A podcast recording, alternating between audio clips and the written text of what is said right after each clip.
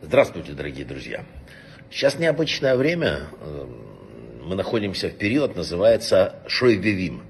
Вообще вот э, иудаизм это религия времени, потому что она знает, насколько это все связано, что в такой день, например, хорошо это, а в такой это, это как, значит, как, как посев, да?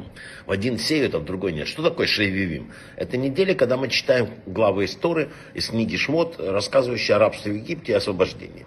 Название Шейвивим, оно происходит от начальных букв. То есть Шмот, Вайра, Боба, Шелах и Трой и так далее. Чтение этой э, глав вообще, вообще в принципе чтение Торы пробуждает характер времени. Книги Аризаля были написаны, что вот эти недели, вот в которых мы сейчас находимся, они предназначены для раскаяния. Для того, чтобы человек сел и оценил свою жизнь. Потому что человеку оказывается в это время особая помощь.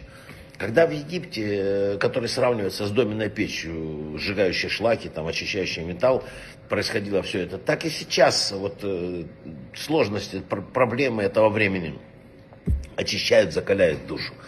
И сейчас много написано в себя очистить и стать Богу ближе написано. В этот период он чем-то подобен месяцу Илул. В книгах написано, что даже если спит, в который в Илуле справить тяжело, а что и в Амим есть полное раскаяние. Это очень тяжелое время считается, конец зимы. Но, как и тогда, это время не для того, чтобы расслабляться, а чтобы в полную силу вот, проанализировать, что с тобой происходит.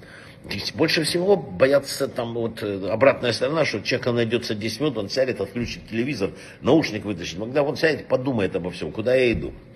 И в первую очередь ему надо понять, что человек должен выработать, найти какое-то качество работать с ним.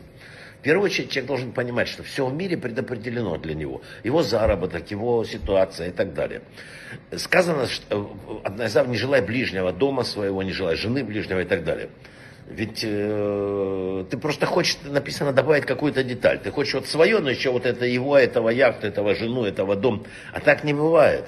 Так не бывает. Так не бывает. Написано, что если бы каждый все понимал, он выбрал бы свой мешок с неприятностями. Рассказывает в молодости Хафицхайм, был в очень тяжелом положении, и жена не выдержала, посмотри, такой вот сосед невежда, э, учиться не умеет, живет в достатке, а мы в нищете. И Хафицхайм ей сказал, я тебя просто не понимаю, Всевышний удостоил тебя мужа, который изучает Тору, детей, которые ходят в Талмуд Тара.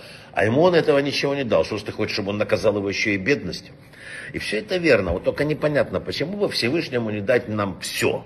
Вот проснулся утром на мне то, то, то, и второму то, то, то. Правда, это был бы не Бог, а такой, знаете, там, на побегушках волшебных. Но дело даже не в этом.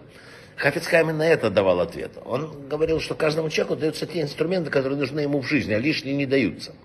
Приближалась жена, э, была э, зима, холодно, и один человек решил запастить дровами. Попросил в магазин, попросил пилу. Ему говорят, слушай, пилы э, есть замечательно, за полцены режет гранит. Тут говорит, да нет, мне нужна пила для дерева. Он говорит, а при чем то и нету. Но вот есть великолепная пила. Так работает, просто вообще посмотри, стоящее все. Офицер говорит, понимаешь, говорит, я, мне не надо скидок, мне не надо хорошего, мне нужна пила, которая мне нужна, для той функции, которой я работаю, для моей работы, для того, чтобы ты пришел в мир, у тебя есть свои инструменты, у кого-то другие, у тебя свои.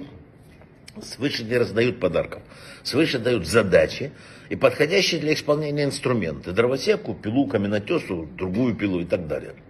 Если вашего знакомого благословили чем-то там, что вам нравится, богатством, да, то его назначили распределять сдаку и, и спросят за каждую копейку. Если кого-то благотворили мудрость в башке, да, то можно учить, нужно учить Тору, потребует отчета, как ты воспользовался талантами. Вот поэтому не надо желать чужих инструментов. Это не, не, не наша специальность, они нам не нужны. А все, что нам нужно, он нам дает. Расскажу еще даже одну историю.